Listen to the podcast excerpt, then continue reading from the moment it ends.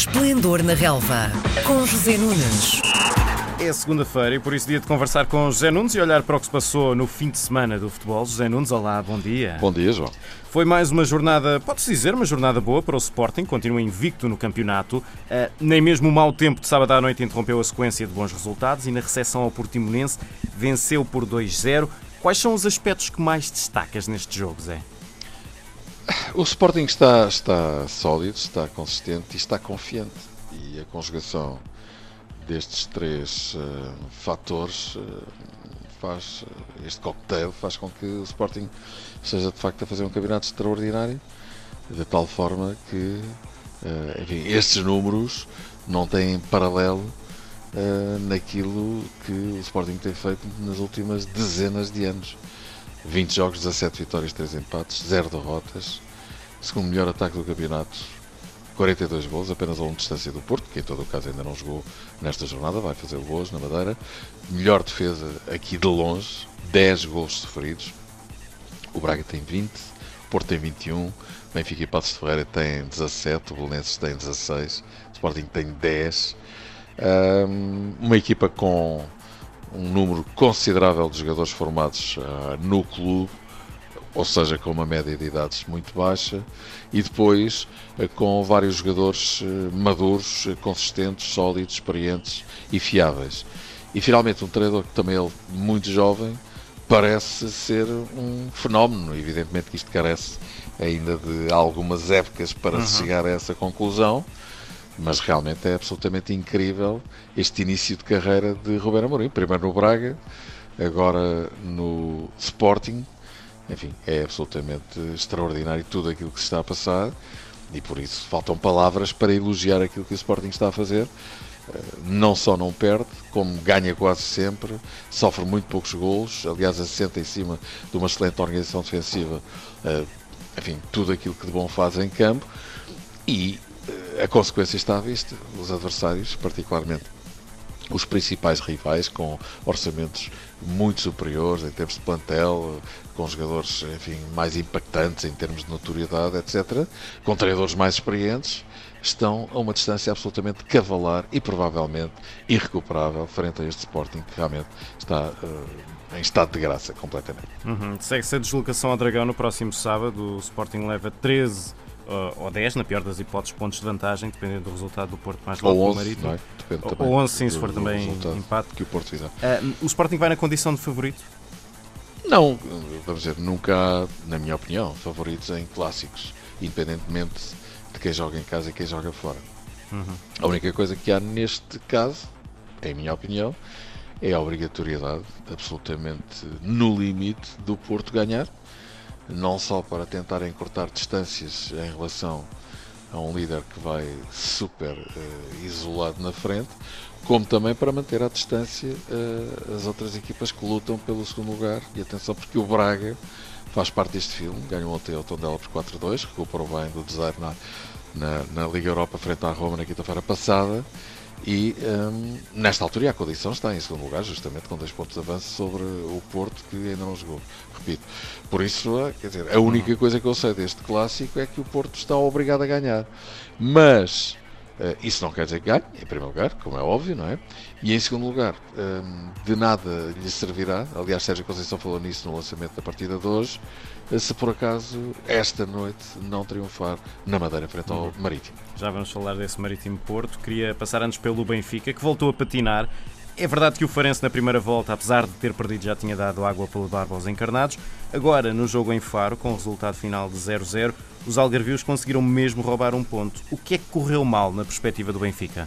Olha, já agora, e para que Uh, enfim, eh, as coisas tenham mesmo a dimensão que efetivamente têm.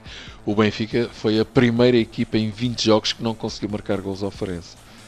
E isto de facto é impressionante. E mais impressionante é se nós pensarmos que o Benfica teve 10 oportunidades claríssimas de gol. E não estou a exagerar.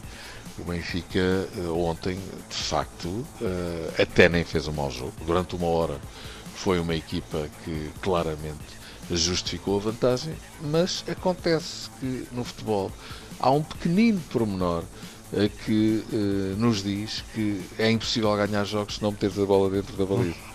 E uh, acontece que o Benfica teve um rol infindável de oportunidades, com os seus jogadores alegre, alegremente, angelicamente, uh, a desperdiçarem-nas umas atrás das outras e também com o guarda-redes defende e 37 anos, ainda está em grande forma a fazer uma bela exibição. Uh, pelo meio, o, o Farense em dois ou três contra-ataques poderia também ter marcado, aliás marcou um gol que foi invalidado por 15 centímetros, dizia eu ontem que 15 centímetros eh, na transmissão da AT1, eu fiz os comentários ao jogo, correspondem a um Master SC gigante, é? Portanto, para as pessoas perceberem mais ou menos de que dimensão estamos a falar, mas as coisas são assim, em termos de, de VAR e de dimensões ou de, de avaliação Sim. da distância de fora do jogo, nem que fosse um centímetro. Já é cruel, mas é por assim. menos. Exatamente, exatamente. Uhum. Mas uh, o Benfica ontem, durante uma hora, até faz um jogo bem mais intenso, bem mais dinâmico e com muito mais atitude do que se tem visto noutras partidas. Porém, a forma um, como as coisas estão, uh, mau período que a equipa está a atravessar, a falta de confiança, o stress, uh, o desespero para marcar acaba por estragar tudo. E o Benfica, enfim, com todas essas oportunidades não conseguiu marcar. Uhum. Na ponta final, uh, e com a equipa cada vez mais enervada e mais estressada, aí já perdeu clarividência. Os últimos 15, 20 minutos do Benfica já são um pouco daquilo uh, que se tem visto em muitas outras partidas. A equipa, enfim, uh, desorientada, a tentar, mas já com muito pouca convicção. E foi realmente até o pior período da equipa do Benfica, foi a ponta final.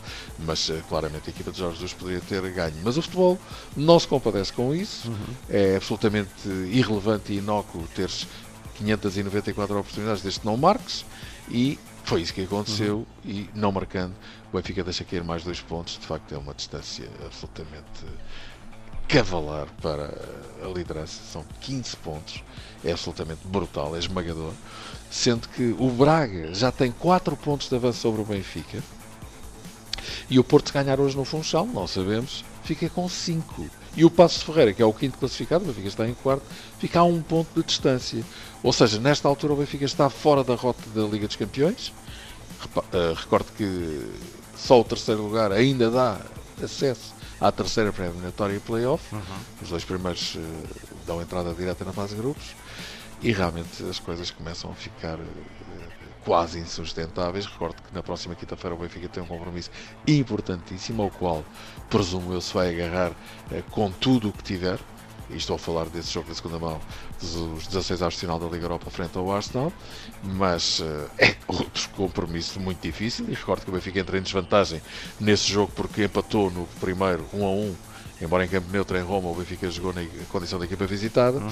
e por isso, quer dizer, não há outra forma de avaliar e definir a época do Benfica que não seja uma total completa desilusão. Uhum. Vamos finalmente ao jogo do Porto, que ainda não chegou nesta jornada. Em anos anteriores, a ida à Madeira para defrontar o Marítimo é sempre olhada com uma, vamos dizer, desconfiança pelo Porto, por ser um, um campo onde não é raro deixarem pontos, mas no momento atual das duas equipas, e o Marítimo não anda nada bem, esse receio do fantasma das épocas passadas faz sentido? Eu acho que faz, eh, até por maioria de razão, e eu explico porquê. Uh, em primeiro lugar, é preciso não esquecer que o Marítimo, por esta altura, ocupa o último lugar da classificação. Isto pode ter duas leituras. É um adversário fácil ou vai, obviamente, com tudo para este jogo no sentido de tentar inverter o rumo e o curso dos acontecimentos. Estas oportunidades são situações uh, em que muitas vezes acontece a superação das equipas que estão eh, muito mal, como é o caso da equipa madeirense. Uh, até porque, especulando um bocadinho, não me surpreenderia que o seu treinador, Milton Mendes, tenha uma espécie de ultimato da administração do clube. Não sei, não faço ideia, mas pode uhum. acontecer uhum. que lhe tenham dito, meu amigo, se não tiveres um bom resultado hoje, acabou. É, recordo que já é o segundo treinador do, do Marítimo esta temporada. Por tudo isto, acredito que o Marítimo não vai ser uma equipa fácil para o Porto.